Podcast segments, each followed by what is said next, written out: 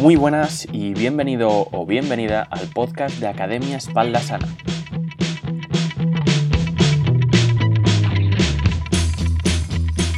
El podcast de hoy lo he querido dedicar a construir los cimientos. Y es que queremos hacernos fuertes, queremos estar en forma, pero ¿sabemos el por qué, el para qué? Muchas veces ceñimos nuestros entrenamientos a una mera cuestión estética, un objetivo que queremos conseguir de manera inmediata, para allá. Y como los resultados no llegan de hoy para mañana, normalmente nos frustramos y abandonamos esos entrenamientos. Con estos podcasts te propongo mirar más allá, para de esta manera lograr tener un verdadero porqué y conseguir realmente tus objetivos.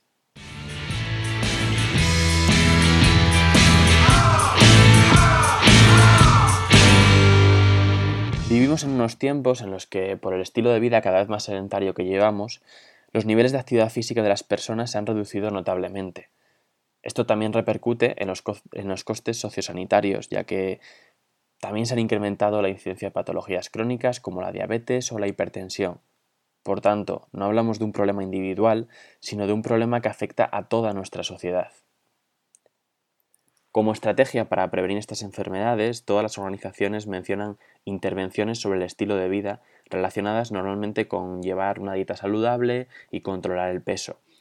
Pero, ¿es solo la dieta lo que va a contribuir? La respuesta, como te puedes imaginar y si me conoces un poco, es no, rotundo. Hay numerosos estudios que demuestran los beneficios que tiene el ejercicio sobre el gasto calórico, la masa muscular, la presión sanguínea, etcétera, etcétera. Déjame citarte una revisión del 2019 realizada por Xin Luan y colaboradores.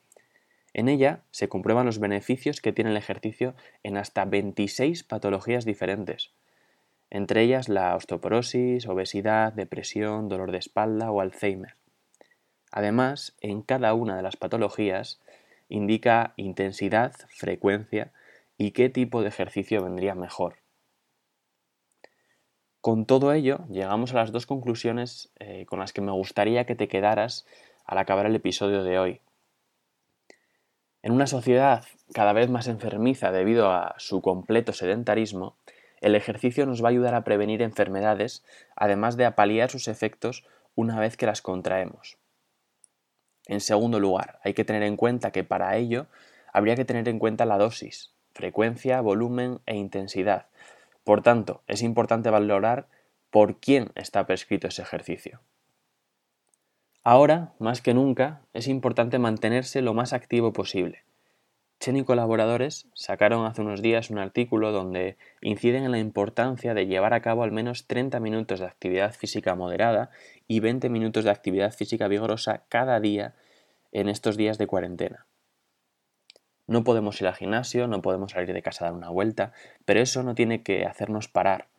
Haz ejercicios con tu propio cuerpo, da paseos cada 30-45 minutos que pases sentado o sentada, usa cartones de leche, sillas, palos de escoba, o cualquier otra cosa que tengas por casa para entrenar.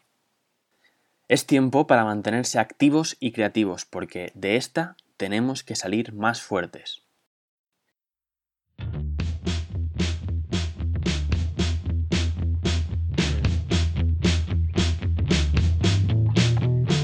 Por hoy esto ha sido todo. Muchas gracias por escucharme y confiar en mí. Agradezco tus comentarios o mensajes y si te gusta, te invito a que compartas una captura de pantalla o el podcast en tus redes sociales mencionando a arroba Academia Espalda Sana. Nos escuchamos en el siguiente episodio que viene con un objetivo bien claro.